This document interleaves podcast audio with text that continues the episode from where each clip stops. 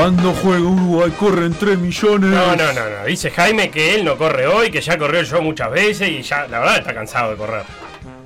Bueno, entonces. Cuando juega Uruguay corren Corrió 2 Jaime ahí. millones 999 mil 900. No, Jaime no corre. Bueno. No, no, no, no corre. ¿Qué Hay pasa? que ver, eh. Hay que ver. Porque a mí, por ejemplo, me gusta más andar en bici que correr. Y sí, bastante costó correr el otro día que quedaba lejos en el siglo, ¿eh? Aparte, ¿Eh? yo te corro cuando juega Uruguay acá. Sí. Mira si te voy a ir a correr a La Paz, a la altura de La Paz.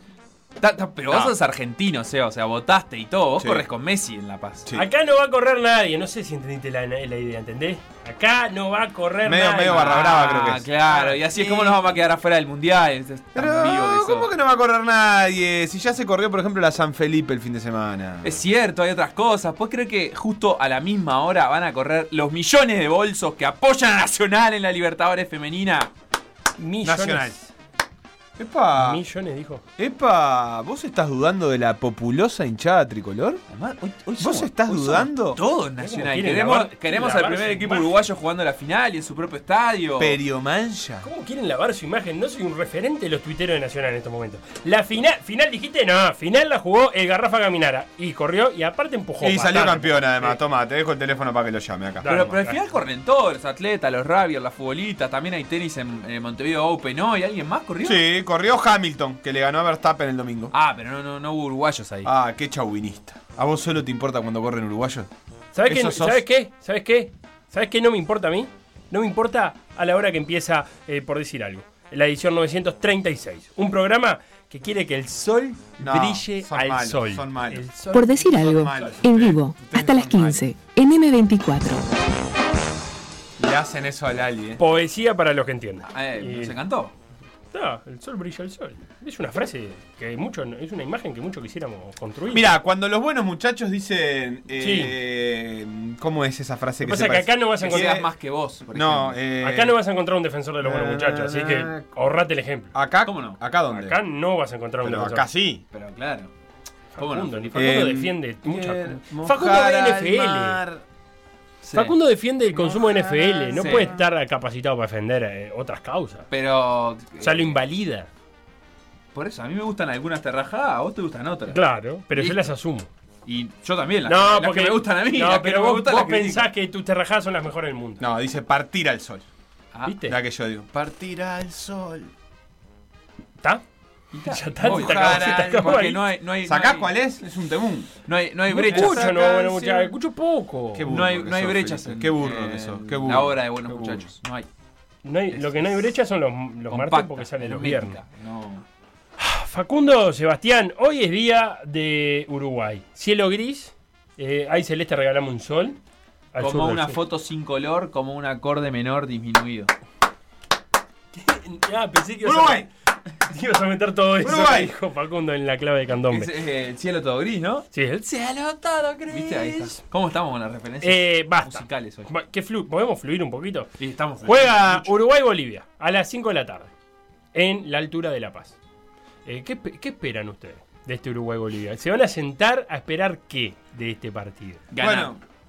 ¡Epa! ¿En serio? Yo cuando juego Uruguay siempre espero que No, yo creo que un empate recontra juega hoy, Ah, ¿eh? bueno, me encanta, pero yo lo primero que espero cuando me siento a ver Uruguay es que gane Uruguay. Bueno, eh, ahora vamos a hablar de lo que van a esperar ustedes cuando se sienten. También quiero saber lo que va a esperar la audiencia. ¿Se va a sentar la audiencia por decir algo a esperar qué?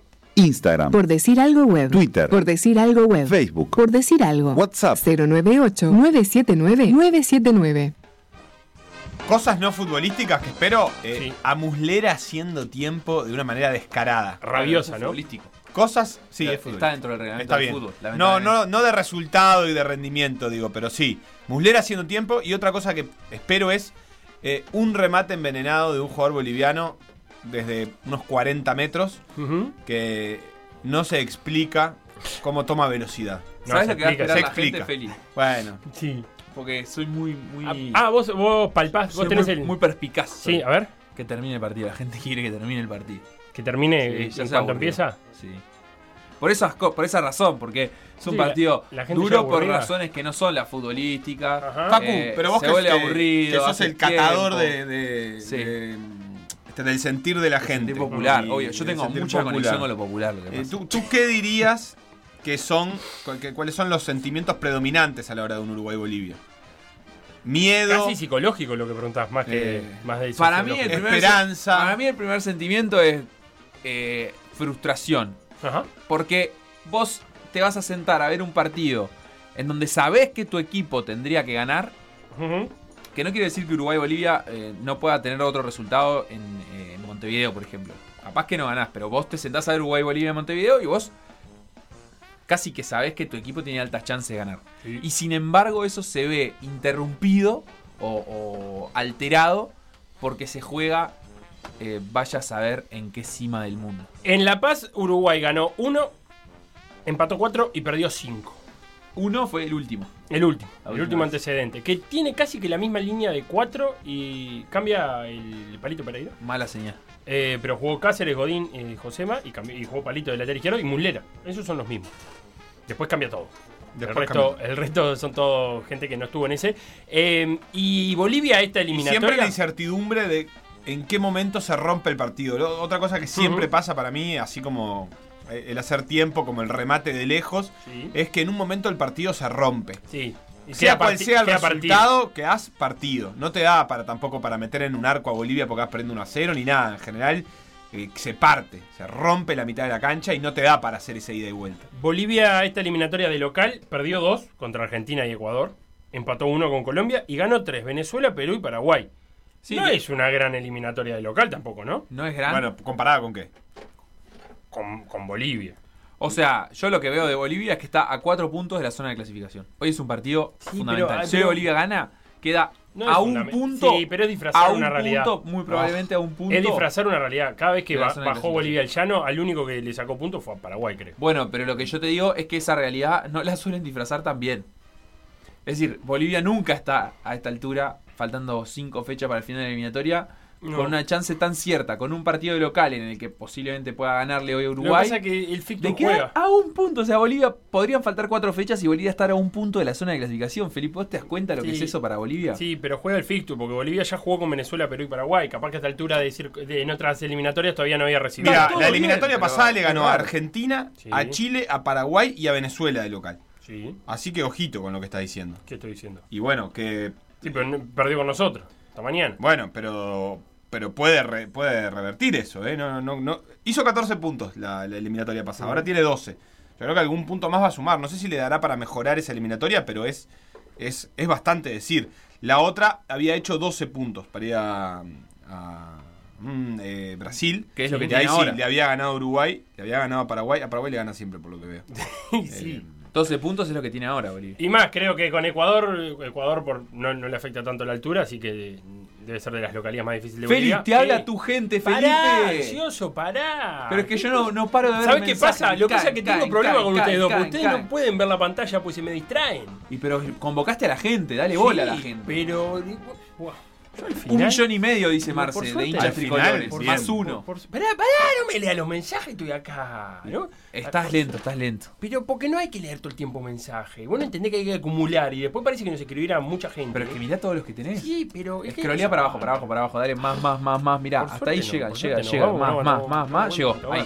Yo te iba a decir que el César Faría está cuestionado, que te iba a hablar del 11 de Bolivia. Marce dice que es hincha Nacional un millón y medio más uno. Creo que no me dan las cuentas. ¿No? No, porque Bueno, si. pero es otra polémica. Está, yo que sé, hay encuestadoras también que hablan Sí. de cuánta gente. Pero no importa. Aparte no somos, ya no somos más 3 millones. Hace rato que no somos 3 millones. Para mí Nacional tiene más de un millón y medio de hinchas porque en este mundo del siglo XXI me imagino hinchas de Nacional en África, en Asia, en todo En África está fuerte Nacional. Eh, Por las fotos que circulan en redes sí. sociales. Ahí aparecen los cascos azules llevando. Por Suárez, Luisito Suárez llevó a Nacional por el mundo. No creo que lo quieran mucho a Suárez en África. Eh, hola chicos, no espero nada de la selección uruguaya, dice Daniel. Dejo que me sorprenda y hasta. ¿Y hasta altura? Ja, ¿Entendés? Hasta altura. Ah, a esta altura, claro, 3600. 3.600 metros. Que gane será una sorpresa. Es muy bueno como titular. A esta altura, 3600, A que gane altura. es una sorpresa. Eh, fuerte abrazo. Feli, dice hoy Daniel. titulo eso, ¿eh? A Ah, esta no. altura. Sea cual sea el resultado, a esta altura. Eh, eh, podés ir a la altura. No, A la altura de la- no, de la no, circunstancia. A esta altura, como decir, a esta altura. Eh, esperemos que ganen, es difícil, no imposible. Eso. Eh, nos dice eh, Estela, bien. eh, no te pido un imposible, lo diste y lo lo, vas diste y a lo vas a dar, claro. Yo, eh, dice Bruno, espero la finalización de una dinastía, de un ciclo. La caída del muro que construyó el maestro. Eso espero. Bruno, bueno, Pero espera Bruno- una derrota de final de ciclo. Eh, que, ojo, Paraguay que fue, perdió. Paraguay fue, perdió 4-0 co- y fue el fin de ciclo de Berizzo. Pa, por favor, que no pase eso. Eh, Felipe. Guille, por, no, pará, pará. por favor. Pará. Eh, eh, detenete ahí. ¿Vos, vos decís que eso es una consecuencia posible y probable hoy?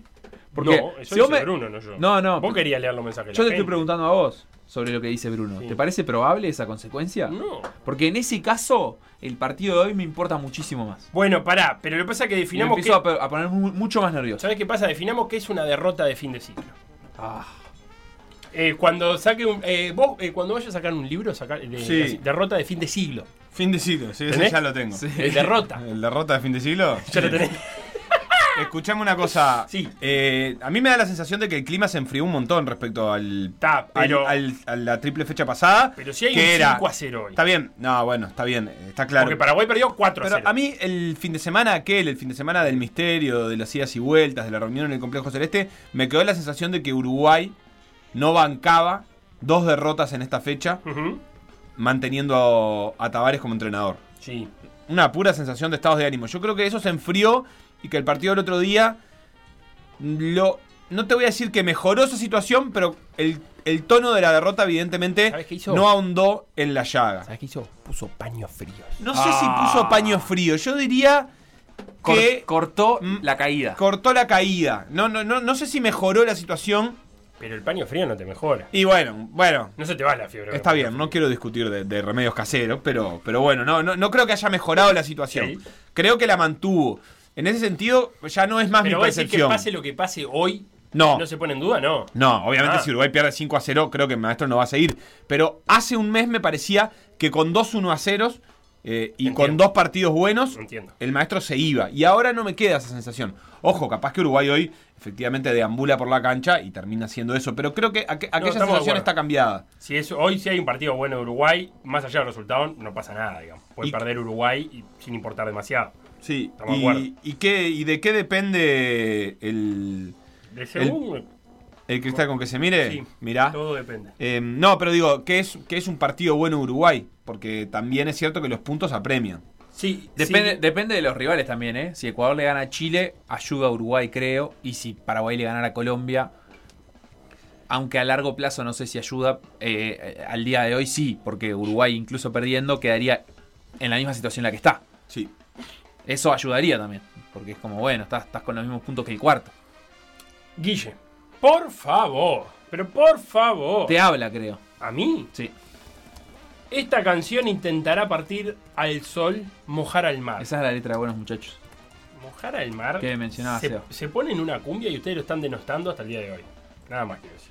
Sin más, Temun, como todos los de una obra sin. Sin, falla, sin falla alguna. Ah, eh, no tiene perdón. falla. Y Sin falla alguna. Aunque sin más, tiene una falla. Y es que llega un momento en que termina. Ah. Ah, la canción sin fin, dice. Mucha gente ahí se está perdiendo por lo que veo de la mejor música del mundo. Y eso que creo son tipos sensibles. Mucha gente de Felipe. Mucha gente parece. de Felipe. Solo Felipe. Sí, está bien. Sí.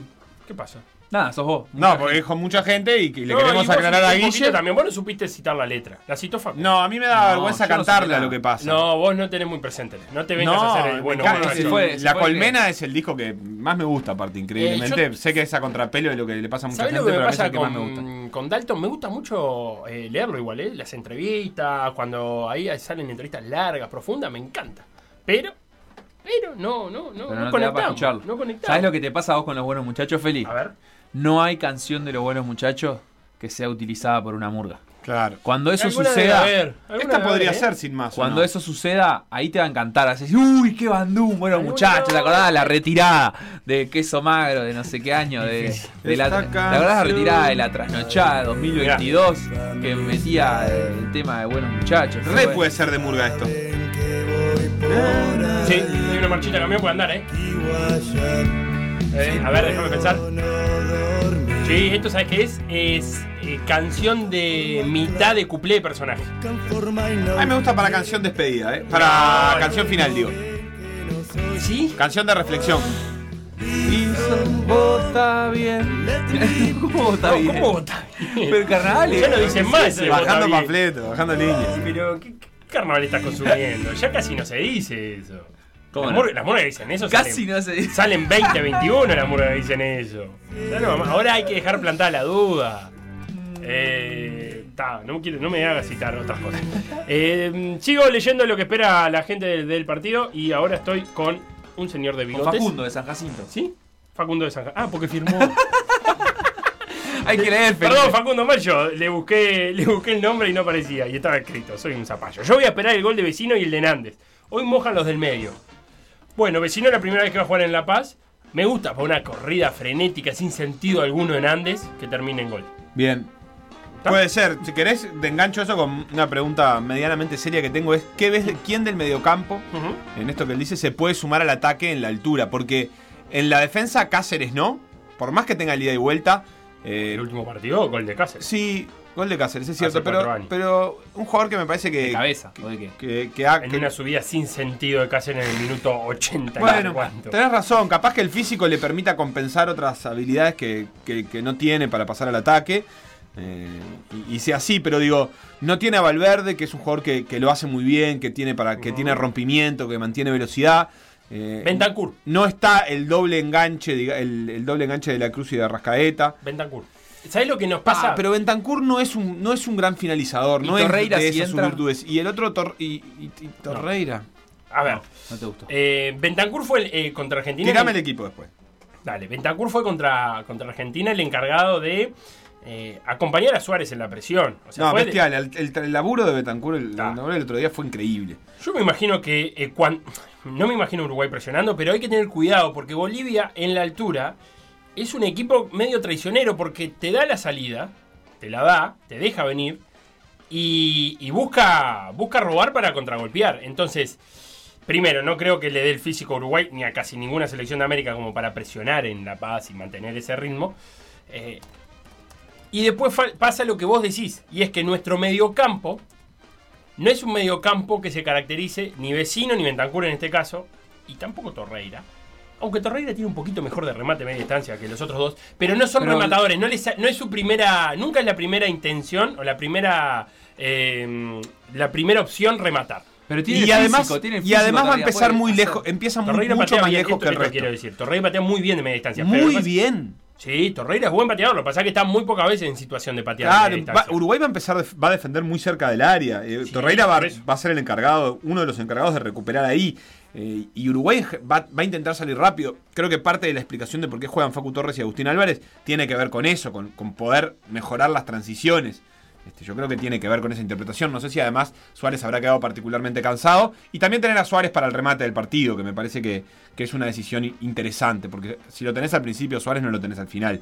Sí, es Eh, una- me parece es- que es lo que se proyecta. Se proyecta. El plan. Entonces me parece que, que en esas transiciones, no sé si Nández le dará para llegar junto con Cáceres. Vos me decís, bueno, puede ser, pero la verdad es que ahí me parece que puede haber un nudo a desatar para Uruguay, que es quienes se van a sumar a acompañar a Facundo Torres y a Agustín Álvarez en, la- en las posibles transiciones rápidas que haga Uruguay. Después en, posesiones largas, que Uruguay algunas tendrá, me preocupa un poco menos. Yo creo que Uruguay ahí está mucho mejor preparado por Vecino, por Bentancur, incluso por Torreira. Este, no creo que haya particular eh, drama con eso. Pero la verdad es que en las transiciones rápidas me cuesta imaginarme que un equipo que quizás tuviera a Nández de, lateral, eh, no sé, a, Valverde de interior, a un doble enganche, me lo imaginaba más preparado para eso. Leyendo a Guzzi en la página de la diaria, una de las cosas que, que hablaba Neuen es que a Bolivia le patean mucho. Bolivia de local eh, recibe un promedio de 12 disparos por partido. Eh, o sea que le, le- le- le llegan, no, pero le disparan mucho. También es verdad que los rivales, estuve viendo un poco los resúmenes de, de Bolivia jugando local, los rivales, eh, sabiendo el esfuerzo que hay que hacer, me parece, lo- buscan terminar las jugadas antes. Eh, viendo, viendo un poco con Paraguay, la verdad que Paraguay llegaba a tres cuartos y probaba. No, no seguía trabajando la jugada a ver si salía algo más. Eh, entonces se le remata mucho a, Bo- a Bolivia. Ahora, ¿Uruguay tiene equipo para rematar de media distancia? La verdad que no, sería un poco sorprendente no, mm, que Uruguay hoy salga a rematar.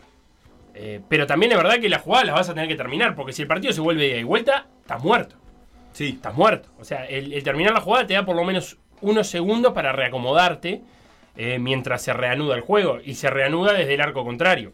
Eh, si Uruguay va a pensar a- en, en asociarse hasta, hasta el área de Bolivia y perder las pelotas ahí y que se haga día de vuelta, no creo que sea el plan de Uruguay. Uruguay me parece a mí que va a tratar de ser un equipo corto, al igual que con Argentina, pero 30 metros más atrás. La clave de Uruguay con Argentina, una de las claves fue que fue un equipo corto, adelantado, pero que entre, las, entre sus líneas no había mucho espacio. Y, Uruguay, y Argentina no encontró a esos jugadores en los intervalos como para poder progresar. Uruguay tiene que seguir siendo ese equipo corto. No, ¿Cuándo no fue un equipo corto? Contra Argentina y Brasil, por ejemplo, en la, en la fecha pasada. Para nada corto, fue muy Ah, estirado. sí. Estuvo estirado. Con Argentina en un momento se hizo de, de- de golpe, eh, golpe por golpe y Uruguay quedó estirado. Eh, si- me imagino yo será eh, un equipo corto más cerca de su arco. Pero también hay que tener en cuenta que tampoco te puedes refugiar demasiado porque Bolivia prueba, le pega de todos lados. De todos lados, sabedores de que la pelota se comporta diferente eh, en el llano. Por ejemplo, para tener una idea, uno de los carrileros Bolivia juega 3-5-2 eh, en, de local. Uno de los carrileros, el carrilero derecho, Ramallo, es un, es un delantero convertido en carrilero, como Cavani. Y es derecho. Y contra Paraguay eh, se metió por el carril central, le quedó el filón para de zurda, la colgó en un ángulo. Rodrigo llama Ramallo. Ramallo. de Always Ready. Sí, hay, hay como 4 o 5 jugadores del Ferrer. En Eh, la base de Bolivia. Arce también, ¿no? El Sí. Juan Carlos Arce, también. Bomba, Eh, el. Enomba, el defensa también, Marque Enomba. Mauke Noma, que es eh, camerunés boliviano. eh, eh, también es del Always Ready. Arce, como decías vos. Saucedo. Hay que ver si juega Saucedo o Vaca, pero Saucedo es del Always Ready. Y el que acompaña a Marcelo Martins, Algarañas, también es del Always Ready. Eh, esos son lo- los jugadores de- del, equipo, del equipo boliviano. ¿Querés que te le- liquide con mensajes? Sí, pará. el- Dale. Uruguay entonces es Cáceres, eh, Sí. Josema, Godín, Piquerés, Sí. Torreira. Muslera, ¿no? Bueno, Si no tenés ganas de decirlo. No, está. Torreira, Nández, eh, vecino Bentancur. Y arriba el Facu Torres y Agustín Álvarez. Sí, yo pondría a Torres en 4-1-4-1. Por izquierda Torres Torres. volanteando por izquierda. Y por derecha Nández. Bueno, Sí, puede ser. Con la, me parece a mí con la libertad Torres de en ataque, cuando si llega a tener un ataque posicional Uruguay, sí, desprenderse y que en ese carril lo ocupe Piquerés o se vuelque Bentancur para ese lado. Pero me parece que el buen laburo de Bentancur en el carril central contra Argentina daría la impresión de que tiene que, que mantenerse ahí. El probable de Bolivia, Seba, es con Carlos Lampe en el arco, un arquero que sabemos que es atajador, pero es suplente en Vélez, no ha jugado esta temporada. Eh, línea de 3 con O Mar sea, toda la vida fue suplente. Sí, pero. Pero. Pero antes iba a salir a préstamo algún equipo boliviano, volvía y jugaba. Ah, en Bolivia. Sí. Ah, bueno, sí, sí. Quiero decir, eh, pasó sentado en el banco. Antes Vélez lo prestaba. Y ta, atajaba, por lo menos atajaba una partida. Pero bueno, es, un arquero atajador, tampoco hay que dudar de Lampe. Eh, línea 3, eh, Enomba de stopper izquierdo. Lo recordamos, jugó en el campeón del siglo y la pasó mal acá. Eh, Enomba. Eh, Jairo Quinteros, stopper derecho, jugador del Bolívar. Y José Segredo es el líbero, que juega en el Strongest. Después, Roberto Fernández va de carrilero izquierdo. Rodrigo Ramallo de carrilero derecho. Justiniano de volante central 5, como Torreira. Y los interiores, Juan Carlos Arce y Fernando Saucedo o Vaca. Y arriba, Marcelo Martins y Carmelo Algarañaz. Vaca que es Ramiro en este caso. Sí. No es, no es eh, uno de los más conocidos. Ramiro Vaca es muy joven, tiene veintipoquitos Sí, años. no es Joselito, decís vos. No es Joselito. Joselito y, Vaca. y ha habido otros Vaca, creo, pero por lo Sí. menos eh, no es Joselito. Es un, uno de los pocos jugadores que juega en Europa. Ramiro Vaca, juega Sí. en Bélgica. Sí, en el equipo, en el Eumen, hay un equipo belga que tiene como dos o tres. El Birshot. Eso, el Birshot. Eh, jugó acá, no pasó demasiado acá también cuando, cuando anduvo. Este es otro Vaca. Este es otro vaca, sí. Susana Vaca. Pero es peruana. Pero es bueno, una vaca. pero es Vaca. Pero es Vaca con B larga. Sí, pero. Bueno, eh, sigo con mensajes y me, me voy al fútbol uruguayo, ¿te parece? Dale. Eh, qué linda canción esta igual, ¿eh? Sí. Daniel, si hoy pierde la selección no habrá paño frío que lo ayude. Lo tapan con hojas y chau. No, bueno. eh, Sin Hogar no es de buenos muchachos. Es de una banda inglesa que se llama Pavement. Mirá. Pavement. ¿Está? Así que es un cover. Pero pará, sin hogar, Hmm. sin más. Eh, eh, mira. bueno, dice. Pero igual no estábamos hablando de sin hogar. Estábamos Bueno, hablando de sin más. Acá hay un dato y hay que darlo. Que Sin, Sin Hogar es No, está muy bien, pero estamos hablando de otro tema, pero. Nada, cada uno que escriba lo que quiera. Eh, Facundo, Sí, obvio. Facundo de San Jacinto eh, dice que el vecino de él es vecino. O sea, vecino. Ah, no, vecino es mi primo. No dice. Vecino es. No se escucha el primo vecino. bueno, por- eh, que, que diga que hablamos bien de él. Sí. Que no es cierto. Por decir algo. Conducción. Felipe Fernández. Sebastián Moreira. Y Facundo Castro. Producción y edición. Conrado Hornos. Todos los deportes. En Por decir algo.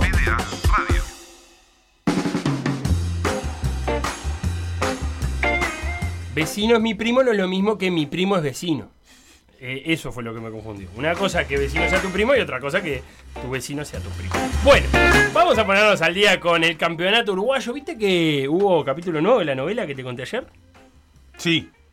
Finalmente. Las valijas en la puerta del hotel. Ernesto Del, presidente de Cerro Largo, dijo: Si a mí me cambian el partido del viernes, yo voy a sacar los bolsos y todos los petates que traemos a Montevideo y los voy a poner en la puerta del hotel eh, porque voy a estar en la calle. ¿Me querés pasar en limpio más o menos cómo viene eso? Sí, está confirmado ya. El- en negociaciones que se dieron en Bolivia, Nacho Alonso, presidente de la AUF, echó para atrás la decisión de la mesa ejecutiva de fijar Peñarol Cerro Largo este viernes para fijarlo el lunes. Ernesto Del está que trina el presidente de Cerro Largo porque, como habíamos hablado ayer, entre otras cosas, había programado para quedarse toda esta semana en No, Montevideo. no solo eso, cambió su localía. La del pasado. sí. Renunció a su localía En el Ubilla. para estar cerca de un partido que. que- Terminó que empatando. Claro, eh, no, obviamente podría haber empatado, perdido o, o cualquier otra cosa en, en- en- en su localidad habitual, pero fue parte de la planificación de Cerro Largo en función de un partido que ya estaba fijado. Sí. En- Siempre es un borrador la fijación del fútbol uruguayo, eso es cierto. Pero estaba fijado, tenía ¿Sabés lo que horario me- y sí. cancha. ¿Sabés lo que me pasa? Eh, yo entiendo el reclamo de Peñarol. Lo que me parece que no está escrito acá y debería escribirse cuanto antes es si un equipo, qué cantidad de jugadores tiene que prestar un equipo para considerar trasladar el partido, cambiarlo. Y segundo es cuánto antes tienen que llegar esos jugadores. Eso tiene que estar por escrito. Porque acá lo que no le Eh. alcanza a Peñarol son 48 horas. Pero son 48 horas entre partidos, ¿no? Uruguay Pero va a cuando jugar el miércoles, viaje- eh, va a jugar eh, hoy. Y está bien, ya el, miércoles de madrugada, el partido del viernes de noche. Eso no le alcanzó a Peñarol. Lo que yo digo es, por el bien institucional de la AUF, alguien deje escrito un eh, cómo actuar en estos casos. Cantidad de jugadores y tiempo antes de recibir de los clubes para que, para que se fije o no se fije la fecha. Porque si van a estar legislando por cada caso, va a pasar esto. Que al final, me parece a mí, eh, termina siendo un desastre. Porque en vez de comprarte un enemigo, se compró dos, la AUF. Lo que no entiendo es por qué la Conmebol autoriza a la AUF. Porque ya te expliqué, el lunes el campeón del siglo debe ser. Ayer dije Palmera y es para Flamengo. Debe estar eh, a disposición de Flamengo. Y Peñarol va a jugar en el campeón del siglo. Pero está bien, entiendo, pero, pero en realidad la, la Conmebol a qué la autoriza? ¿A que, a que A- Flamengo entrene en otro lado? A o a que lo use en el mismo lugar. a que Ah, pero entonces el problema ahí es de fecha y de, y de estadio, porque Peñarol eso claro. podía fijar otro, otro estadio en todo caso. Supongo que sí. Igual, yo qué sé, eh, el Goyenola, Sí. el campus, Sí, sí. como lo ha hecho en otras oportunidades.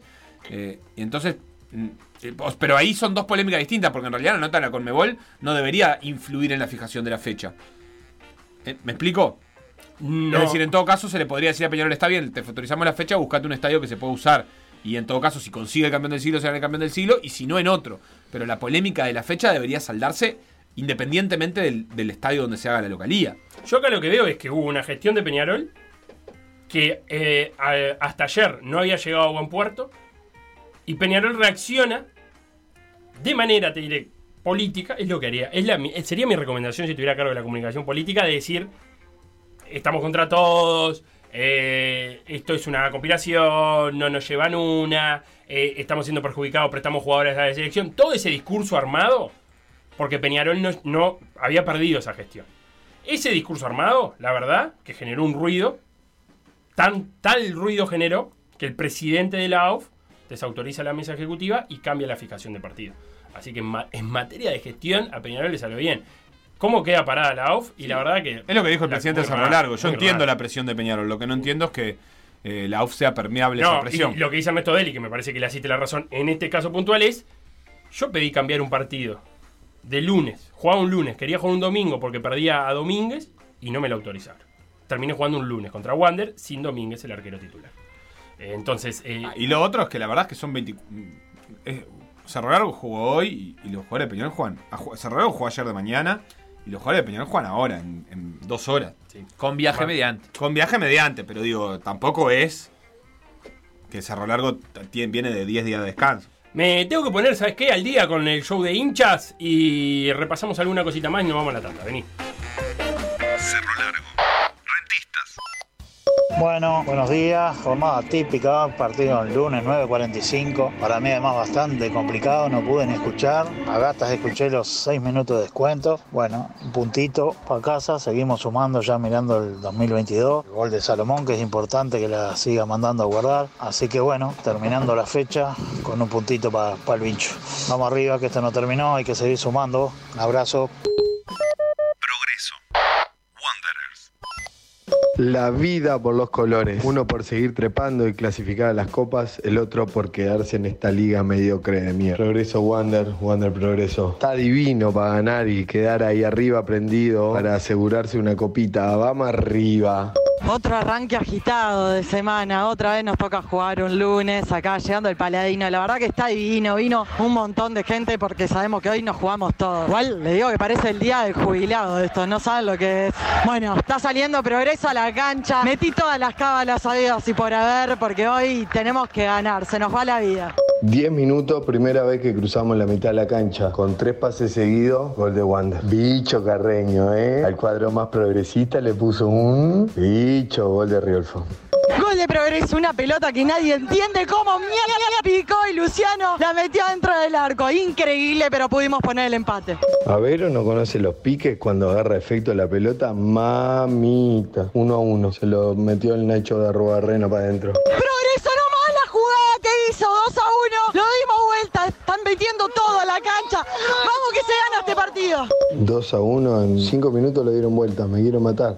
Al fin llegó el entretiempo para poder respirar un poco después de lo que fue la jugada que hizo el Venta. Se ve que Fabián, no sé, llamó, llamó a la familia al orden y se redimió por todo este campeonato. Increíble la cantidad de veces que pudimos patear al arco. Creo que pateamos más que en toda la apertura de clausura juntos. Ahora, no sé, a contar los minutos para que pase rápido el segundo tiempo y aguantar este resultado. Bicho Carreño. No pone nada por izquierda. Guiño, guiño. Dos líneas de cuatro bien metidas atrás y nosotros llegándole. La verdad, cuando nos demos cuenta que no tenemos que meter el pase filtrado, sino darle la pelota al pie, capaz que lo empatamos. Levantó un poquito a nivel futbolístico, pero muy poco. Cuadro mimoso, qué cuadro que no quiere ser responsable de la vida, de nada. Qué asco, qué asco. Ojalá que quedemos fuera de todas las copas, de todo. Final del partido, increíble, 3 a 1, Progreso se está retirando de la cancha. Aplaudido por sus jugadores por el huevo que le metieron en este partido. Darlo vuelta y todavía recuperar la posibilidad de hacer goles, increíble. Nada, no está muerto quien pelea, dicen por ahí. Así que a seguir, que quedan muchas finales por delante. Tremenda la victoria de Progreso que lo hace salir de la zona de descenso. Eh, el descenso está que arde. Progreso tiene 70 puntos, Boston River 69. Boston River estaría descendiendo. Eh, la IASA tiene 28, pero eso es 1.037, 1.078. Boston River 1.094. Progreso simplemente, y antes de irnos a la tanda, a Boston River le queda Plaza, Fénix y Deportivo Maldonado. A Progreso le queda Rentistas, Peñarol y Torque. Y a la IASA le queda Wanders, Rentistas y Peñarol. Uy, el fixture de la IASA está bravísimo. Wanders, Boston River, el fixture más Peñarol. Boston River el más fácil, Progreso, segundo. Plaza está peleando por el anual. Sí, pero en el clausura no está tan bien. No. Eh, yo me- eh, por el momento me parece Sí. que Plaza no es tan difícil como Peñarol, por ejemplo. A ver, repetime el de Boston. El Boston tiene a Plaza, después a Fénix y cierra con Deportivo Maldonado. Sí. Eh, Sin duda es el cierre más fácil porque Progreso va a cerrar con Torque, que va a estar peleando algo, o Sudamericano Libertadores. Deportivo Maldonado está en un buen momento igual, pero sí. Progreso, la próxima con Rentistas, que viene entonado. Difícil. Peñarol, que vaya a saber si ya fue campeón o no. De la, de la anual seguro que No, no. y del clausura tampoco. Del clausura tampoco. Porque le, eh, estamos de acuerdo que le lleva tres Claro, a sí. Y Torque. Y la IASA tiene a Wanders, a Rentistas y a Peñarol. Ese último con Peñarol es complicado para la IASA. Los, otros dos también, pero ese último con Peñarol ahí sí jugándose todo es complicado. O no, o capaz que no jugándose todo, ojo. Capaz que cuidando jugadores para las finales. Mirá, vaya uno a saber. Me voy a la tanda que tengo. A la vuelta vamos a hablar con Adriana Herrera, ex jugadora de Nacional y comentarista actual de AUF TV para la semifinal de la Libertadores que se viene. Tenemos llamada con el Garrafa Gaminara que salió campeón con All Boys en Rugby y se va a venir Eleonora Navata para cerrar el programa y hablar del Gran Premio de Brasil. Lo que pasó en por decir algo, revivirlo en pda.uy o buscar los podcasts en Mixcloud o Spotify.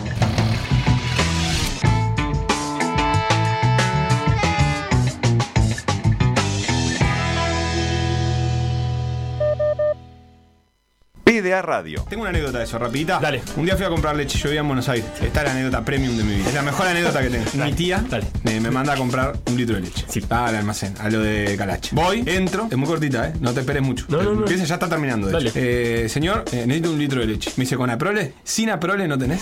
Bueno, ante la carcajada generalizada del público, me fui avergonzado, yo qué sé. No entendí que, qué era la prole yo. No sé, capaz que vaya más cara, ¿viste? Yo qué sé. PDA Radio. Otra idea estúpida De las últimas que van quedando. del equipo de por decir algo.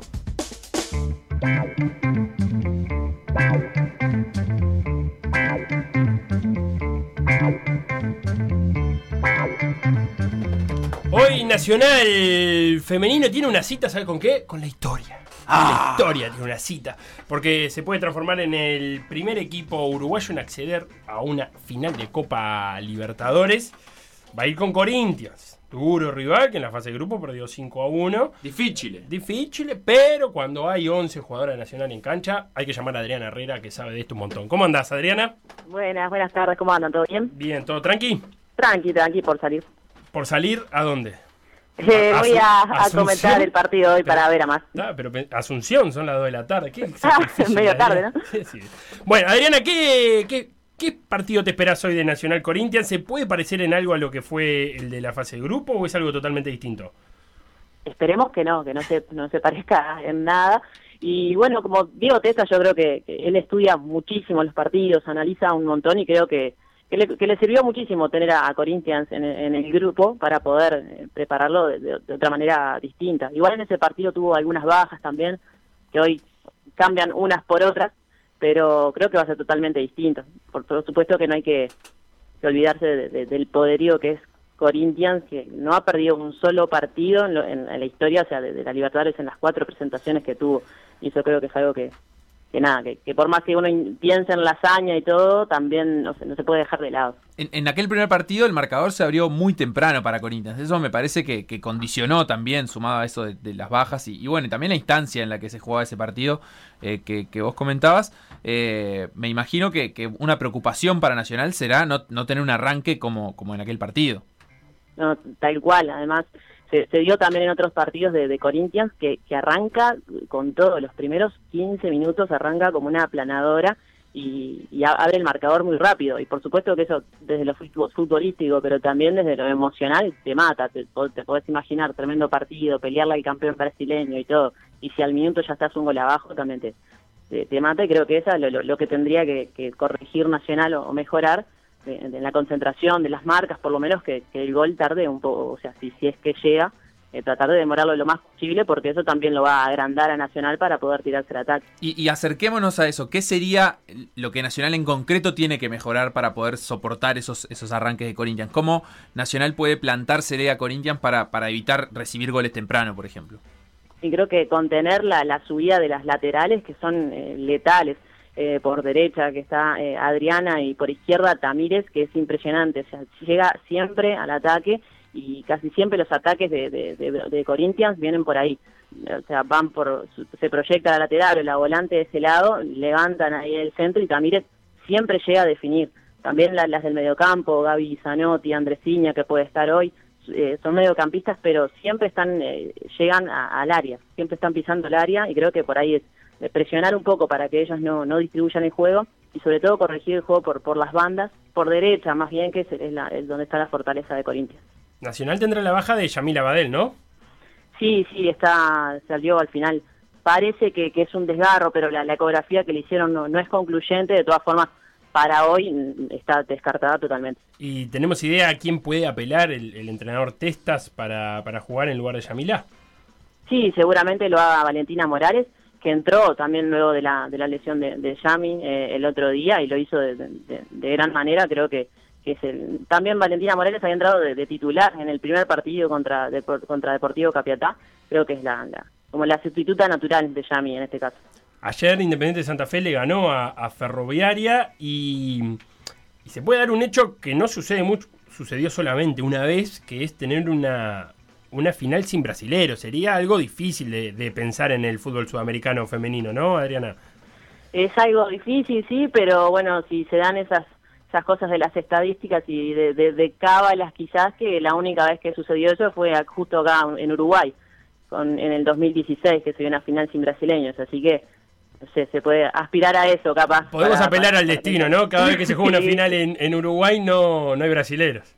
Claro, yo creo que, que hay que aspirar a eso, también agarrarse de, todo, porque yo en, en números, en, estadísticas y en, en, en rendimientos, quizás de lo futbolístico, del plantel largo, todo que, tiene Corinthians Nacional, en cada partido se le acorta más, que está con varias bajas por lesión, es, es muy complicado el panorama, pero podemos apelar a eso para, para, para la- esperar la hazaña. No, y otro diferencial que tiene Nacional es que esta, esta Copa Libertadores se juega eh, todo, todo a la vez, digamos, y tiene algo más parecido al básquetbol, y es que los, los equipos que la juegan eh, tienen, tienen refuerzos solamente para esto. Independiente de Santa Fe es uno. Eh, tiene un montón de jugadoras que eh, durante el año no juegan en Independiente de Santa Fe, juegan en otros equipos colombianos o venezolanos, eh, y Nacional ha jugado con el plantel con el que viene jugando todo el año. Tal cual, Nacional se, reforzó, pero para toda la temporada, no no solo para la, la Copa Libertadores, que ese es el, el diferencial también que, que tiene todos los equipos, han traído jugadoras de, de, otros planteles, que eso, nada, creo que, está bueno, también levanta un poco el nivel, pero nada, Nacional se reforzó ya desde el inicio de la temporada con tremendas jugadoras de selección también, y creo que eso es lo que lo ha, lo ha hecho que, que logre los resultados. Adriana Herrera, eh, ex jugadora, actual comentarista de las transmisiones de AUTV y hoy en Vera a partir de las 17.15 la previa para, para el partido de Nacional contra Corinthians. Eh, muchas gracias por pasarte este ratito con nosotros. Bueno, muchas gracias a ustedes y nada, vamos arriba hoy.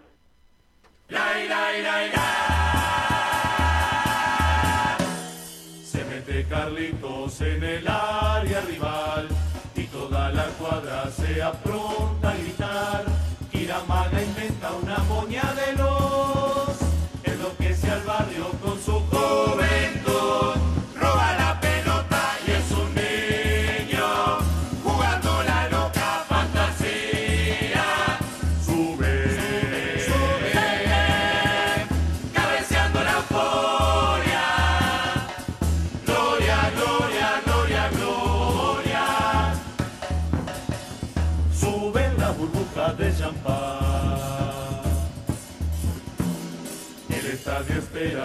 su viejo ritual.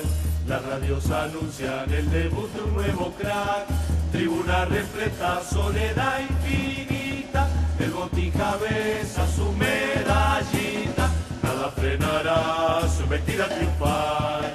Todo encandilado por las luces del flash. Giramaga toca en pura juventud.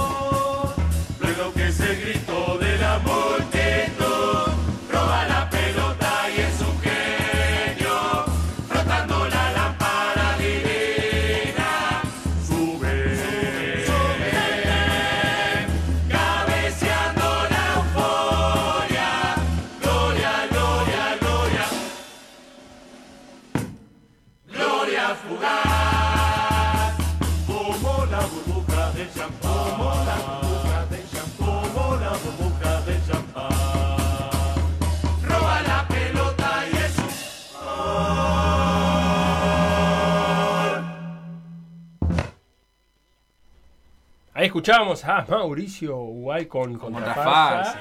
Qué temón, Gloria Fugaz. 11 canciones del área. Sí, hermosa canción. Pero, es, eh, o sea, la letra es tremenda. Bien, me gustó. Gracias por la selección, Facundo. Del otro lado nos está escuchando el Garrafa Gaminara, que no sé cuán interesado estará en el Nigeria-Cabo Verde que se está disputando en este momento, por eh, seguir vivos en la carrera rumbo a Qatar 2022. ¿Cómo anda, Garrafa? ¿Cómo anda, muchachos? ¿Todo bien? Bien, ¿vos? Gracias por la invitación. ¿Qué te agarramos haciendo? Y me agarraron terminando el almuerzo. Bien. Sí. imagínate que te decía, terminando el almuerzo acá bi- bichando en Nigeria, Cabo Verde. Me morí, me iba, me iba con él, me iba a sentarme al lado de Garrafa a ver en Nigeria Cabo Verde. Eh, no, pero es un hombre serio, Garrafa. Estás eh, en tu faceta de, de trabajador de banco. Sí, exactamente. Laburando un poco. Porque el superhéroe, a los fines de semana, eh, eh, laburando de lunes a viernes. Ahí va, ahí va. Algo así. Ahí va. Ahí va. ¿Cómo estamos? Bueno, la, la excusa para hablar con el Garrafa es el título obtenido por, por All Boys. Eh, contame cómo, cómo han sido las horas desde que salieron campeón el sábado de noche hasta ahora. Fa, la verdad que estuvo lindo, festejamos, festejamos como locos. Este, terminamos tarde, como la- el partido como arrancó a las 9, terminamos como a las once y media, 12, y ahí fuimos para el club y, y se armó, se armó un lindo festejo. Bien, bien. Eh, ¿Qué se comió? Ah, Comimos pizza, comimos, después tiramos unas carnes, hicimos Se fue- un asadito ahí. Me imagino que se fue reenganchando, ¿no? Primero unas pizzas y después, bueno, ya te dieron un poco de va. manijas. Y el domingo a mediodía. Y el domingo, el domingo, no, y, eh, cuando amanecimos el domingo hicimos otro asado también ahí para, para hacer los cuentos un poquito más íntimos. Viste que al principio ahí con, eh, se- la verdad que fue bastante gente del club y siempre respetando los aforos, pero eh, va gente de todos lados y, y nada. Después al, al otro día hicimos un asado íntimo al plantel, los jugadores y- y también estuvo buenísimo. Más en la cortita. Y ahí, eh, mira lo que te voy a preguntar. Vos como, como jugador, ¿te enterás de otras historias, de otros duelos que suceden en el partido y que vos no te percataste en, en esos... Sí, sí, sí, está bueno revivir todo, cómo lo vivieron todos, cómo, cómo lo de afuera cuando entraron, cómo lo vieron lo de afuera, lo- los técnicos, cómo lo vimos lo de adentro. Sí, estuvo buenísimo. Hay un par de datos que, que buscando y que veo en nota de Nacho Chance que me llamaron muchísimo la atención. Uno es que, no sé, no sé cuán presente lo tenían ustedes, pero uno es que Carrasco Polo eh, no perdía un- una final desde hacía 30 años por lo menos, me dijo Nacho, porque dijo, en, en los 80 no tenía muy claro a veces cómo eran las definiciones, si era por li- liguilla o qué, pero en las últimas 30 veces que Carrasco Polo había llegado a la final las había ganado. Sí, sí, sí, lo teníamos presente y sabíamos que, Polo eh, es un equipo muy, muy, muy copero y que, viste, sabía jugar estas instancias, entonces, nada, obvio lo teníamos presente, pero nosotros estábamos convencidos, entonces sabíamos cómo jugarle. En el año habíamos ganado un partido cada uno, entonces, nada, así fue que se definió en el último minuto, en la última jugada de parejo. Eh, y además, por el, por el otro lado, eh, All Boys había perdido las últimas cuatro finales. ¿Qué hubo de distinto en esta que, no hubo en las anteriores? Eh, buena pregunta. La verdad que aprendimos, aprendimos mucho, aprendimos de que no se juega solo con 15, de que los cambios son importantes, eh, de la importancia de las formaciones fijas en las finales. Eh, aprendimos mucho y la verdad que estábamos preparados para, para, para eso y nada, fuimos aprendiendo y creo que hoy lo ganó todo un plantel, no, no solo los 15 que entraron, ni solo los 8 cambios, sino todo un plantel largo que tuvimos, tuvimos algunas bajas antes de las semis y durante la semi, y, y los que aparecieron, viste, ya habían jugado durante el año, entonces eh, nunca cayó el nivel, todos estaban a la altura, y creo que eso fue una de las claves.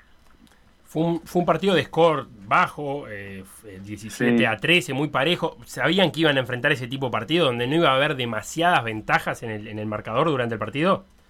Sí, sí, aparte había un viento bastante complicado, que ahí en el Charrúa se arma como un remolino, siempre que hay viento fuerte, y, y estaba complicado, viste, para, para jugar. Entonces sabíamos que iba a ser un partido de, de formaciones fijas, viste, de, de, de jugar en tu, de poder salir de tu de, de campo propio y, y poder irse a, a pasarle la presión y jugar de, de la cancha de ellos. Era un- era- sabíamos que iba a ser un partido bien territorial y así fue. Así fue. Eh, Garrafa, eh, te saco un poquito de, de All Boys y te llevo a, a- a Uruguay. Eh, dame Mm. tu, tu opinión de la clasificación tempranera, digamos, y, y ¿Cuán, No, cuán beneficioso es para Uruguay tener tanto tiempo antes la clasificación asegurada? No, es una locura. Ver a Uruguay que, que sigue rompiendo barreras es una locura, una locura. No, no- La verdad que me cuesta eh, explicarlo en palabras, eh, eh, porque no sé si ustedes tienen en cuenta la dimensión de la cantidad de jugadores que hay en Uruguay y, y comparativamente con otros países y que estemos codeándonos y ya clasificados dos años antes, es una locura, es una locura. Está interesante eso que decís. ¿Vos tenés así más o menos la, la cifra, así como en el aire? Y creo que hay 3.000 jugadores en, en SER, somos 12 clubes que hay hoy disputando la, la, eh, plantel superior, eh, pero pero sí, creo que es, que es algo así como 3.000 jugadores, algo así. Claro, pero in- No de quiero- repente no contando categorías eh, juveniles y- reserva, y, to- y digamos toda la- Claro, reserva, primera. federados, reserva. digamos. Sí, federados. Ahí va. Y, y a mí me gustaría saber cómo, si, si para ustedes genera algún eh, cambio o se vive de alguna manera en particular la competencia local a raíz de esto. Es decir, eh, ¿se sienten parte de algo más importante que antes? ¿O cómo, cómo, cómo dialoga, digamos, la, la competencia Sí. de clubes con la selección y con el éxito de la selección? Y claramente que se tocan, porque vos tenés jugadores que hoy eh, han jugado mundiales y que hoy están jugando en el club, o técnicos que han pasado por seleccionados y vuelcan toda esa experiencia, tipos que saben de rugby que han jugado al mejor nivel, al mejor nivel de verdad, eh, con tipos hiper profesionales, entonces, y lo vuelcan al club, entonces creo que, que es fundamental, y sobre todo destacar de que los clubes son la cuna de, todos los jugadores buenos, Lo- probablemente de los menores de 25 que hoy veas en los clubes, en las finales y en las semifinales, son los que vas a ver después en Uruguay o, o capaz que los contrate una franquicia como la que es la de Peñarol, de la Superliga. Entonces, eh, creo que los clubes son la cuna de todo y creo que es algo fundamental.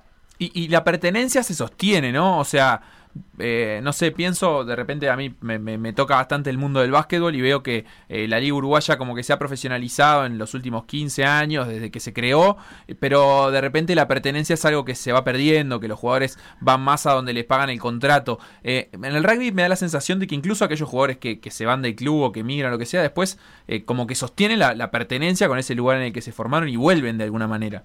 Sí, sí, hay una... Por eso te digo, hay, hay, hay un nivel de... Por eso te digo es como un caso de estudio, porque no hay muchos clubes, pero los que hay, eh, todos eh, tienen un grado de compromiso muy grande para con el club, siendo jugadores, después siendo técnicos o dirigentes o estando vinculados de alguna manera. Y creo que es fundamental, fundamental.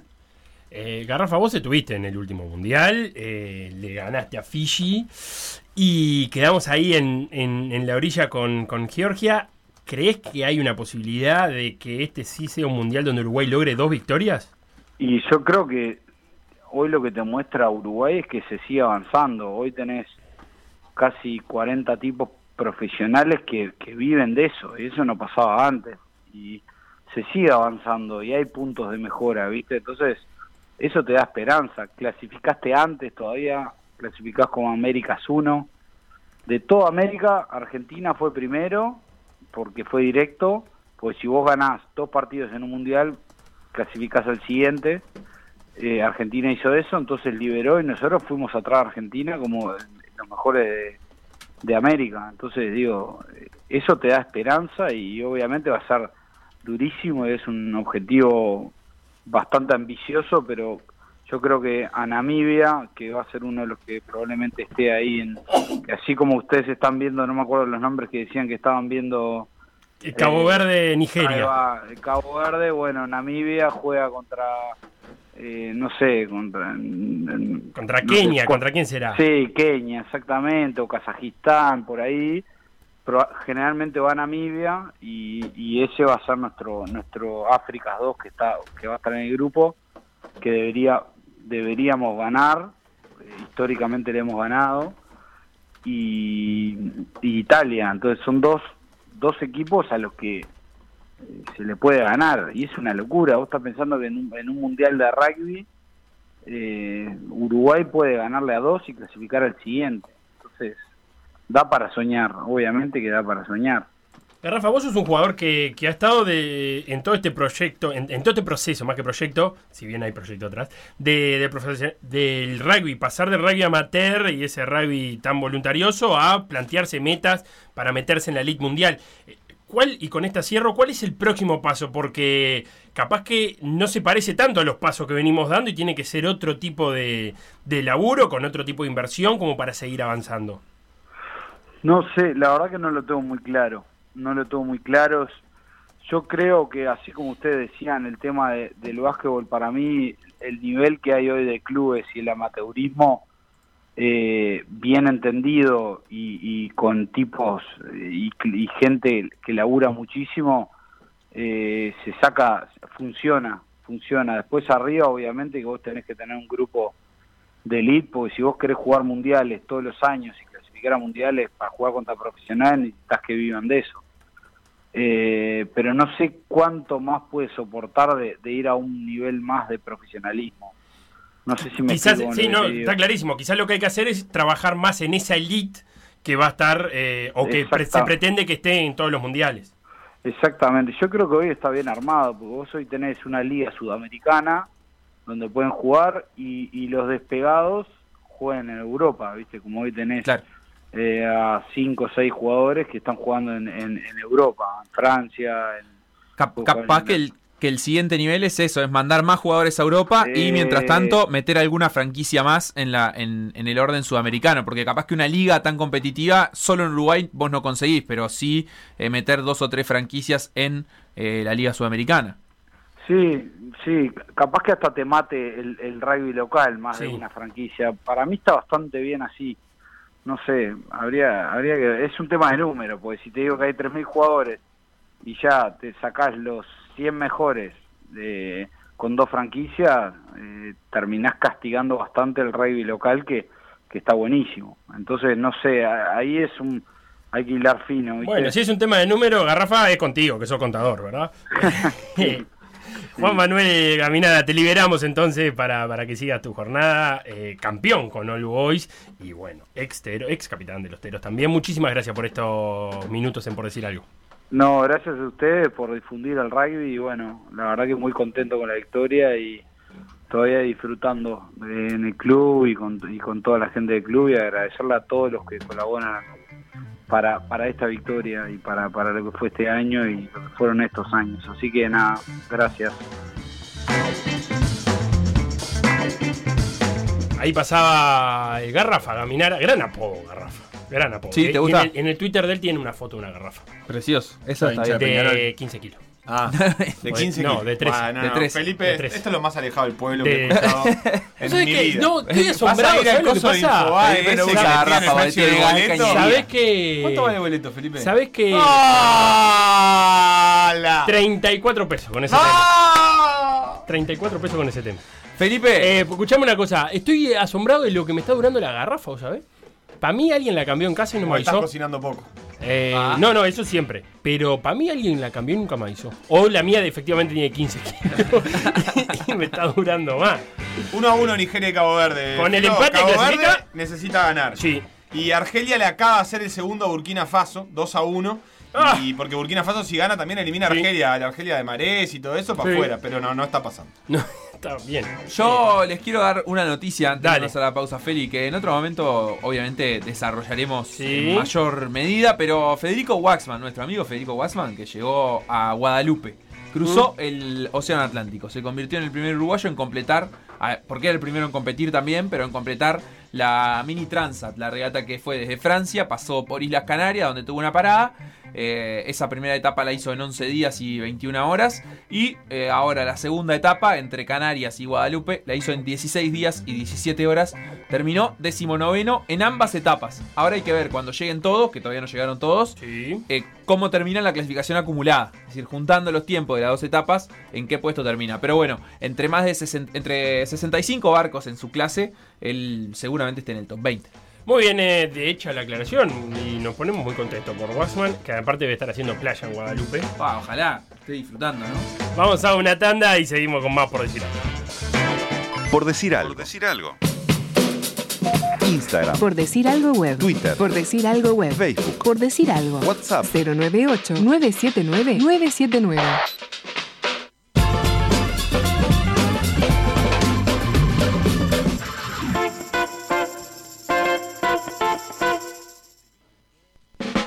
Por decir algo. PDA.uy. Seguinos en Facebook, Instagram, Twitter o Spotify. Todos los deportes en M24 97.9 FM Montevideo 102.5 FM Maldonado. PDA Radio. PDA Radio.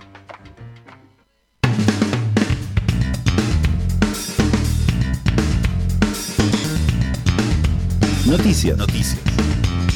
El pasado sábado se corrió la carrera de tu ciudad. Mi ciudad. Felipe. Tu ciudad, porque es tu ciudad. Es mi ciudad. Se- se- hasta se llama como vos. Sí.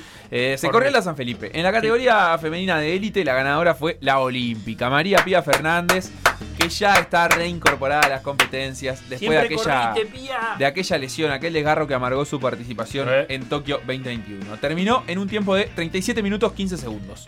Natalie Bengoa fue segunda con 37-32, bastante cerca, y Catherine Cardoso tercera con 39 ¿Será algo del peluquero Bengua? Ni idea. En varones élite también ganó un olímpico, que fue Nicolás Cuestas, que estuvo en la Maratón de Río 2016. Y en, y en Masterchef Terminó también. en un tiempo ¿Por qué de no decís eso? 29 minutos y 45 segundos. Lo siguió su Sí. también olímpico hermano Martín Cuestas. También en Masterchef. ¿Eh? ¿Por qué no 29, decís eso? 55, apenas 10 segunditos atrás, estuvo cerca también. Y Andrés Zamora terminó en 30 minutos y 12 segundos. También Zamora, olímpico en la maratón de Pero no Río estuvo en Masterchef. ¿Y quién fue el 2016. primer no olímpico? Porque estos están robadísimos. En varones no sé, Hay en mujeres Natalie. Bengoa. Hay un Eh, guion. Quiero saber quién fue el primer no Hay un guion. La verdad es que no lo sé. En varones El- no lo sé el porque cuarto, los primeros ¿no? tres Tiene fueron que ser. Y tiene que ser Porque porque, no hay ningún otro, ¿no? No. A menos que el cuarto haya sido Andrés Silva, que salió a correr los 10K. No, igual no, sé, no fue así. Que pero- podría ser. Sí, pero no, no, Pero no corrió. En la categoría O Facundo Castro. de Mirá si sos silla Facundo de Castro vos ruedas, saliste cuarto. Sos olímpico vos.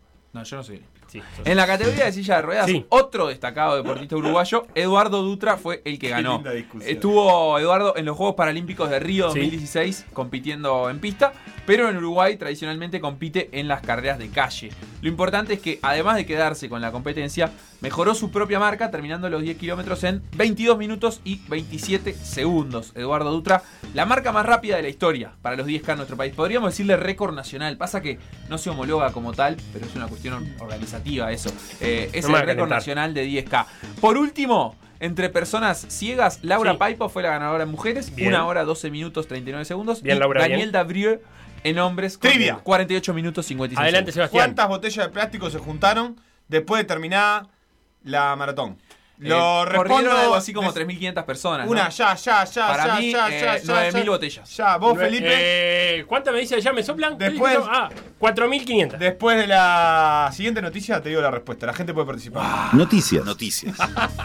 Expectativa. En Montevideo, donde ya hubo 20 ediciones del torneo de tenis que conocemos como Uruguay Open, Sí. se está estrenando por primera vez la edición femenina de dicha competencia. Y la verdad es que tiene gran atractivo. Sí, tiene. Eh, Beatriz Haddad, Sí. será la hermana de Daniel Haddad. Eh, La mejor preclasificada del torneo es 80 del ranking mundial. Enfrentará esta tarde a Victoria Jiménez Casinceba, que es ni más ni menos que la número uno del ranking mundial junior. Opa, Brasilera, Beatriz. Me Y gusta. Victoria de Andorra. Me Exacto. gusta mucho, porque hay mucha banderita diferente. Sí. Mucha banderita diferente. Victoria Jiménez Casinceba tiene 16 años y en 2019, o sea con 14 Sí. años, ganó el Australian Open Junior. Mire usted. Guillermina Grant, Sí. mejor tenista uruguaya de la actualidad, tendrá como primera rival también hoy a la argentina María Carle. Grant vive y estudia en Estados Unidos, donde también participa del circuito para seguir desarrollándose en el tenis. Sí. Y fue invitada por la organización para ser la principal representante uruguaya en el torneo. Es nuestra raqueta número uno. Sí. Su rival de hoy, Carle. Carlé, te guioné mal. Ah, Carle, con Carle. acento. Sí, Como- así lo damos. Como Rolando. Como Rolando Car- Carle. No, no era Carlos. Eh, Termina en N. 224 del ranking. La semana pasada estuvo en cuartos de final en el abierto de Buenos Aires. Otra uruguaya, Sí. Juliana Rodríguez, jugó y perdió ayer en la ronda clasificatoria. Fue un duro 6-0-6-0 frente a la argentina Martina Capurro. En el cuadro de dobles, Juliana y Guillermina jugarán juntas y sus primeras rivales serán Mariana Basols. de Espa- Marina Basols de España Sí. y Carolina Meligeni de Brasil. Me gustaría saber ese Meligeni, cómo se pronuncia bien. Carolina Meligeni, que es Tano. Meligeni. Gran pregunta. Carolina Porque- Meligeni. por- Carolina Meligeni. Meligeni. Después de la canción, Sí. ¿hay canción ahora? No, sí hay una cortinita. ¿Qué pasó? Cortinita, te digo lo de las Mirá, botellas. suena, Impresionante. La gente está participando. Mirá con la música que vas a dar el dato, escuchá. No, no, este dato es tremendo.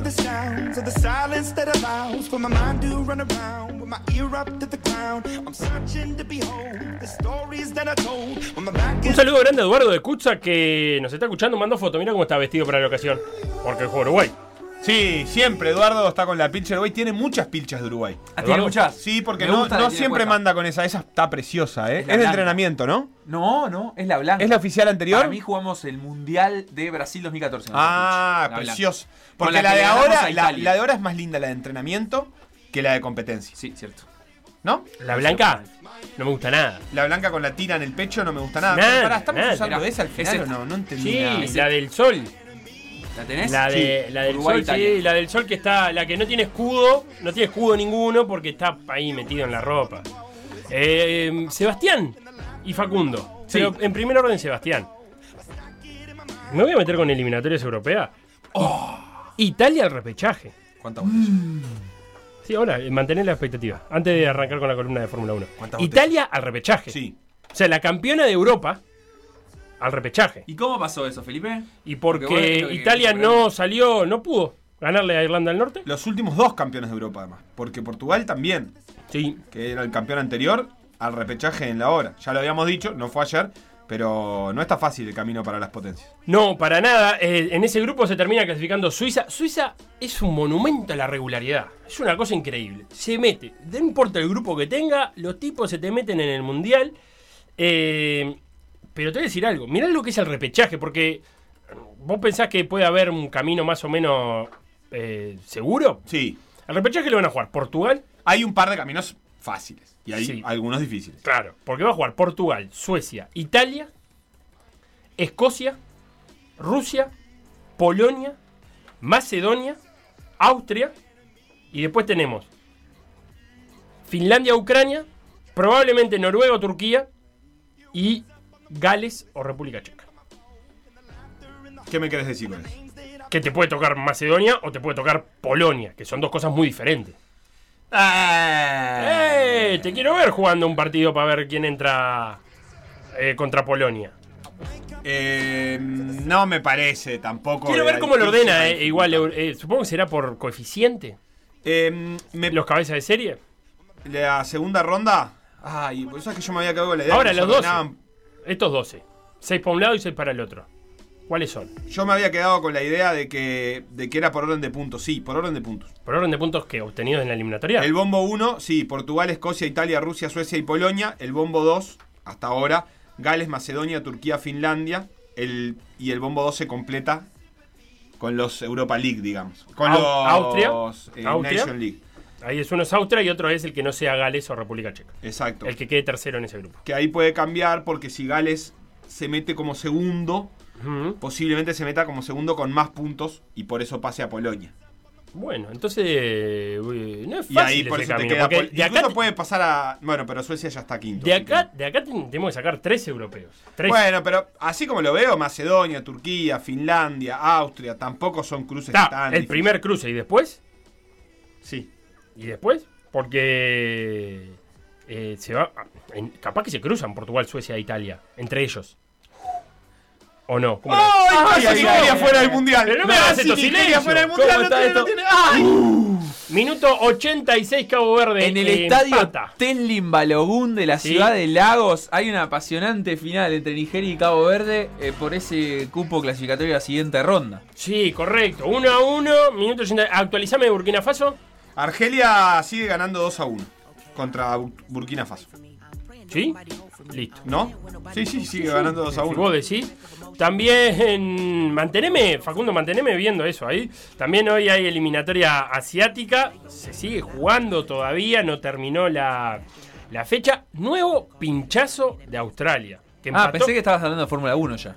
No, empató con China y Japón le está ganando Man. Y entonces Japón está alcanzando a Australia en ese segundo puesto. Lo está pasando en realidad. Esto quiere decir, y relojeando, Australia podría estar peleando por el repechaje. recordemos, los primeros dos de cada uno de estos grupos de Asia clasifican directo al Mundial. El tercero va a jugar contra el tercero del otro grupo por un. Falta bastante igual, ¿no? Faltan cuatro partidos. No me la conté, no quiero jugar de vuelta a repechaje contra Australia. Porque a todo esto. partidos. La verdad que el que salga de ese grupo va a ser difícil.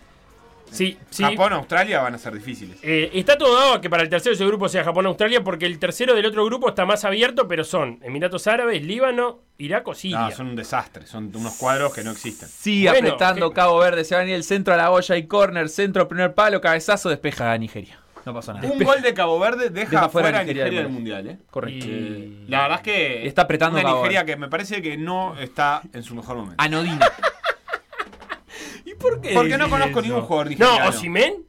Osimen Sí. vale millones y millones de dólares. Autor del gol en el minuto uno. ¿Cómo no lo, ten- no lo tenés, Osimen? A, no. Iga- a Igaló, a Ndidi. Pero es el, el Osimhen es el delantero de Napoli. Sí. Que vale millones de dólares. Mm, bueno, pero millones de dólares valen todo, Felo. En el No, FIFA no te no, creas. hay ¿Cuántos mucho millones me está diciendo? 80, 90. No, ¿en Fíjate serio? cuánto pagaron por Osimen. ¿Vale todo eso? ¿Cuánto vale en Transfermarkt? Fíjate. En Transfer Market. Eh, Osimhen. Juega 60, pero. 60. Eh, vos viste, Me mirá, parece no un tan lejos. y, y mira lo que pasa, lo sacan, lo sacan. Porque no, es horrible. Eh, no, ¿cómo Una que? gran Nigeria. Eh, Onuachu, entró Está Onuachu. Iwobi que juega en el Everton, está en Didi que también juega en la Premier, y Galo pasó por la Premier, algún nombre hay. Sí, no sé, Sebastián. pero están sufriendo contra Ah, bueno, eh, está, Cabo eso. Verde de locales. eh, Cabo está Verde que juega de uno. azul. Y en Nacho, que está también, debe ser ese señor que lleva ¿Ese la es pelota. Tiene el desplazamiento. De José María Franco. eh, no sé si no es Nacho ese, ¿lo tenés ahí Nacho? Sí, claro, Iheanacho, es sí. grandote. sí, ese más veterano. Pero no, ¿no te parece que pudo haber sido ese? No. ¿No? me ¿Metro parece. 85 este más grande? Y de Nacho jugador del... Rapidito. Sí. Venezuela-Perú.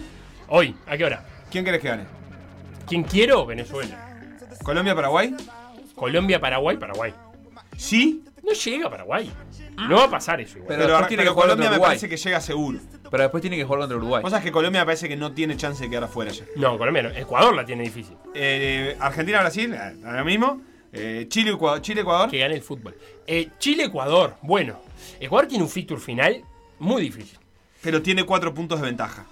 Sí, pero vos decís que vos querés que se corte. No, es que me parece que. Que no, me parece que. El tema es que. O sea, si hoy gana Ecuador ya clasificó. Convengamos, o por lo menos se aseguró el Sí, yo quinto creo que puesto. Uruguay, que Ecuador si gana se clasifica. ¿Con cuántos puntos? Tiene 20, se iría a 23. No. Sí, yo creo que con 23 vas al mundial, ¿eh? 23 al Con mundial 23, directo. 24 te metes entre los 5 seguro. ¿Sí? Y porque le, le obligás a Chile a tener que hacer 7 en, en 12. Y a Colombia medio que así, y a Uruguay también. Yo Sí. la verdad es que no lo sé. Eh, 23 puntos. No, a mí no sé si llega con 23. Está muy parejo todo. ¿Vos decís que no hay más cuadro ahí? Eh, Capaz que empieza a tallar la diferencia de gol. Uruguay tiene que hacer 9 sí. puntos para ahí. ¿9? No, man. ¿Con 9 le alcanza? con 7 capaz que le alcanza. Pero si de esos 7, eh, Uno le, es Chile. le ganó a Chile, claro. Ah, si uno empató- es Chile, yo creo que le Chile. alcanza. Pero Chile también tiene Brasil y Argentina. No, y pero si uno de esos. Si uno no es Chile, quiere decir que perdimos puntos contra algún otro. No, ganaste los de que local. pierden Paraguay, Te ganaste que los de pierden. Bolivia. Ah, Uruguay tiene que hacer 9 puntos, sí, ya está. 9 Claro. puntos tiene que Para mí, que a mí me da hacer muchas nueve dudas del partido de hoy de Chile-Ecuador. Yo creo que si Ecuador pierde hoy. No va al mundial. no, porque después tiene que ir con Brasil, Sí. Ecuador está difícil. Ir a Perú. Sí. ir a Paraguay y recibir a Argentina. Bueno, la verdad es que Perú y Paraguay. O sea, no es que vaya a ganar los dos partidos, pero no, no, no son las dos visitas más No. difíciles. Lo Pero difícil es que tiene que recibir a Brasil y Argentina. Sí. Ya nos está escuchando para cerrar el programa Eleonora Navata y sus post-its para hablar del Gran Premio de Brasil. ¿Cómo andas, Eleonora? Hola, ¿cómo estás, Felipe? Bien, ¿tú? Este, bien. Bien. Perdón que no llegué. No, acá pero, A mitad eh, de camino. Lo importante es que está sonando, está sonando Enemy, que es tu cortina. Desde que pusimos tu cortina se transformó en la serie más vista de Netflix de la historia. Eh, y me parece que un poco ayudamos a eso. Eh, Sí, supongo. Pero vayamos a lo nuestro. Eleonora, mira la primera pregunta que tengo para hacerte y es, eh, lo que vimos en San Pablo, ¿es la Fórmula 1 que queremos? Eh, Yo creo que sí. Ah, yo también. A, a mí me parece que, que eso es lo que necesitaba la Fórmula 1, que se peleara realmente por, por, por los lugares preponderantes, que empezara una temporada y no supiéramos quién iba a ser el campeón, quién iba a ser la escudería que iba a ganar. Eh, y todo eso nos está dando esta temporada, faltando ya tres este, carreras. Porque los años anteriores, a esta altura, ya sabíamos que el campeón iba a ser Hamilton, que Mercedes iba a llevar el campeonato de escuderías, y ahora no lo sabemos. Está Max Verstappen, este, que con 14 puntos encima de Hamilton, en estas tres carreras Hamilton tendría que descontárselos todos para salir campeón. Eh, no es algo fácil, pero por otro lado, viendo lo que pasó el fin de semana en San Pablo, todo puede ser posible. Están todas las opciones arriba de la mesa. Bien, empecemos con los post que no te quiero desarmar el, el guion. Contame qué dice el primero. Bueno, el primero es la maravilla de, de- de- de Hamilton, ¿no? Que al fin la gente lo votó como el piloto del día, porque es increíble que el año pasado, cuando Hamilton gana la carrera donde sale campeón del mundo, ni siquiera en esa carrera lo, lo habían votado piloto del día, ¿no? Es como que hay una cosa ahí de, de- de ese favoritismo y que tal vez las personas no se ponen del lado del, del favorito y que nunca sale piloto del día. Bueno, en esta carrera sí fue piloto del día, en esta carrera hizo todo lo que tiene que hacer un gran campeón, que no sé cuántos pilotos pueden hacer lo que hizo Hamilton. Y cuando alguien dude sobre ese talento y crea que solamente es porque tiene un gran auto, eh, o sea, yo ya no, no tengo manera de decirlo. Hamilton tiene, corre con el caballo del comisario, sí, pero Hamilton solamente puede hacer estas cosas y no todos los pilotos de Fórmula 1 con el auto que tiene Hamilton lo pueden hacer.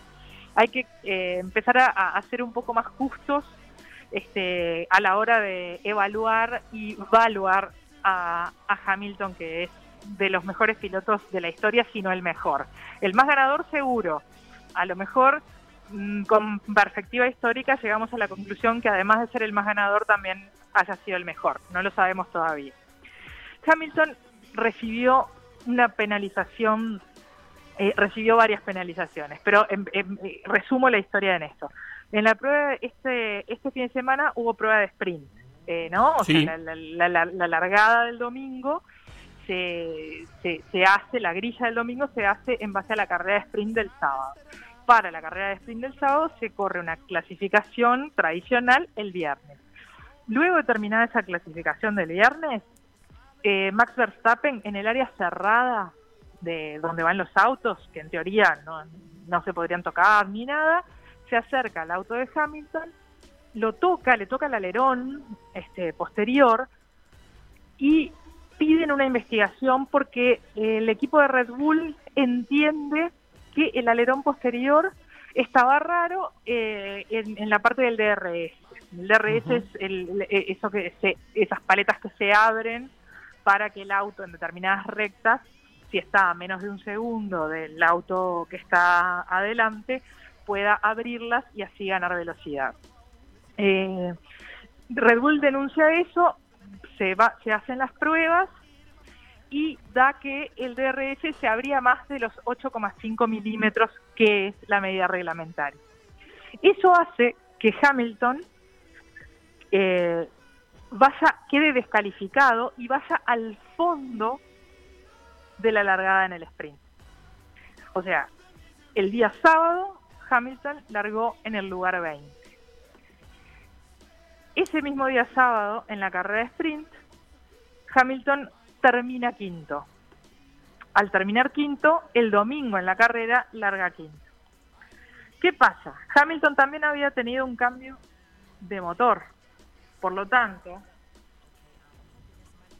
eh, eso lo, penal- lo penalizaba con cinco posiciones. No largó quinto. Todo entreverado lo de Hamilton antes de la carrera. Sí. Todo entreverado. ¿No se entendió? No, sí, se entendió. Digo que él estaba como entreverado. eh, eh, Mercedes estaba entreverado. No fluía antes de la carrera eso. No, no fluía. El, do- el, el domingo Hamilton largó décimo porque Sí. había clasificado quinto en el sprint y tenía cinco posiciones de penalización por haber cambiado otros componentes del motor. Nuevamente, La- la- el último cambio que puede hacer en el año en el motor de Hamilton. Entonces Hamilton largó décimo y ganó la carrera. Y ganó la carrera en buena ley. No es que ganó la carrera porque los que estaban antes abandonaron, porque los que estaban antes chocaron, lo que sea. Ganó la carrera a pura velocidad. Eh, de hecho, se puso enseguida tercero, enseguida pudo sobrepasar a Pérez, o sea, Bota- Botas por supuesto lo dejó pasar, y fue a la casa de Verstappen. Eh, ¿Cómo tuvo ese duelo, ese mano a mano Verstappen-Hamilton? Bueno, fue durante toda la carrera mucho más rápido Hamilton que Verstappen, pero como decimos siempre, eh, alcanzarlo no es, no es lo mismo que pasarlo. Bueno, hubo dos posibilidades. En la vuelta número 48, Hamilton en la zona de RS lo llega a alcanzar, lo va sobrepasando y Verstappen hace una maniobra bastante temeraria que de hecho ahora está en investigación y ahora les cuento eso también. Ah, claro, porque en el momento de la carrera los comisarios dijeron eh, no vimos evidencia suficiente como para investigar. En el momento de la carrera dijeron eso y dijeron fue un incidente de carrera. Eh, y 10 vueltas después, este, Hamilton logra pasar a Verstappen y una vez que lo pasa ya es absolutamente inalcanzable. En la primera vuelta le había sacado dos segundos de ventaja y terminó 10 vueltas después con nueve y pico segundos de ventaja sobre Verstappen, que fue segundo. Eh, ese incidente de la vuelta 48, que en la carrera no se investigó, ahora Mercedes-Benz está pidiendo reapertura del caso, porque la FIA y la dirección de pruebas asumió que no habían podido ver todas las cámaras. Las cámaras on-board, o sea, que son las que lleva el auto, no las tenían disponibles en el momento que tomaron la decisión de no investigar. Luego de ver las, cámaras on-board y otras cámaras, Mercedes toma la decisión de denunciarlo para que se investigue porque hay una evidencia bastante grande como que Verstappen se abre y no le deja espacio a Hamilton pudiendo haber provocado un accidente. Este, y bueno, ya se investigará, esto va a traer cola. Eh, los escritorios. Así, en los escritorios. Pero bueno, en la pista eh, Hamilton ganó y ganó en muy buena ley. Eh, al momento de hoy, le, las, los puntos están como les dije recién, y Max tiene seis victorias en la temporada y Hamilton cinco.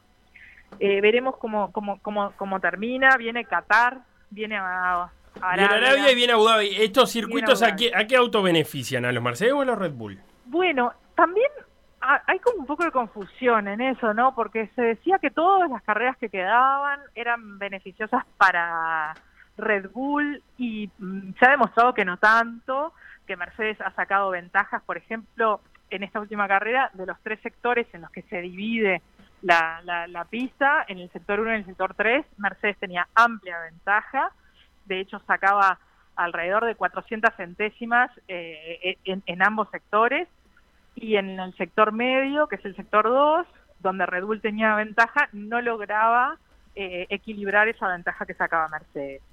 Qatar y Arabia son circuitos nuevos, nunca se corrió en ellos. El de Qatar, que es el próximo, se inauguró en el año 2004 y en un para MotoGP, pero nunca corrió la Fórmula 1 ahí.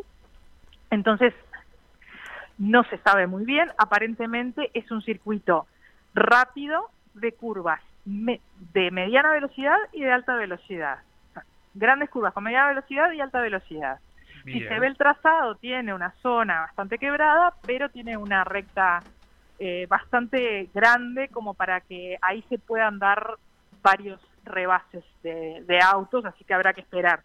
El de, Arabia, el de Arabia es un circuito callejero y el de Abu Dhabi es el de Jazz Marina, que es un circuito semicallejero precioso, que, que, ya nos tiene acostumbrados a un, a un, gran espectáculo. Así que no está del todo claro a quién favorecen los circuitos que quedan.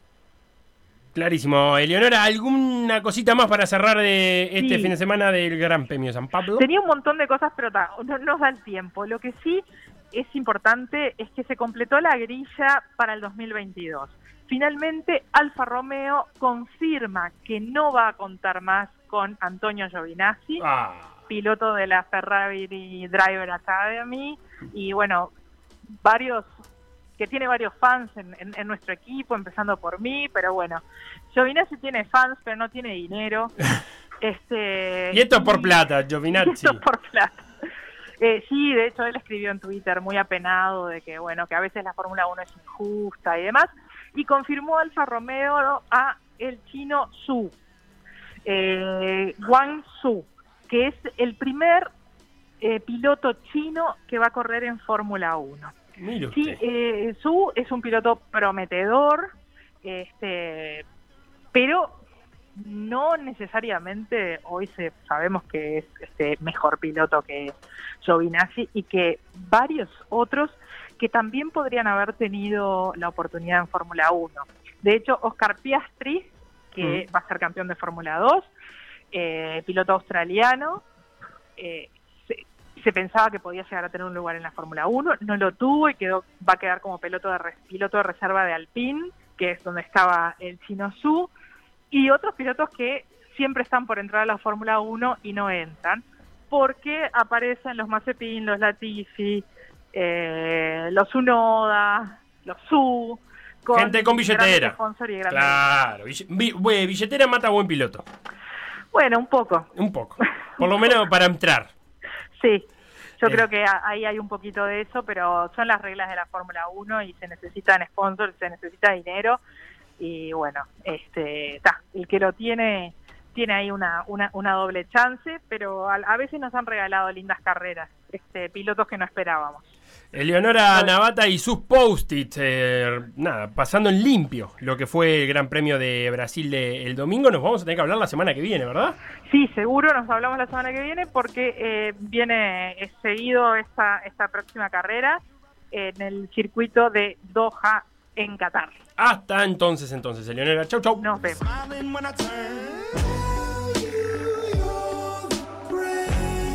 Y con Eleonora nos vamos nosotros. Facu, finalmente fue empate entre Nigeria y Cabo Verde, así que Ah, Nigeria sigue su camino rumbo a Qatar 2022, al igual que lo sigue Argelia, que le ganó a Burkina Faso. Ah, ¿por qué de sazón? ¿Querías ver a Cabo Verde un poco más? De sazón, de sazón en la, en la fanaticada de Cabo Verde y en la de Burkina Faso también. Cabo. Verdiana. Hasta acá el por decir algo de el día martes. En un rato, en media hora, arranca la previa. Hasta entonces, Beto. Hasta entonces, hasta la previa, Betao. Betao los acompaña Stand by. hasta la previa de las 15.30 con Por Decir Fútbol. Chau, chau. Getting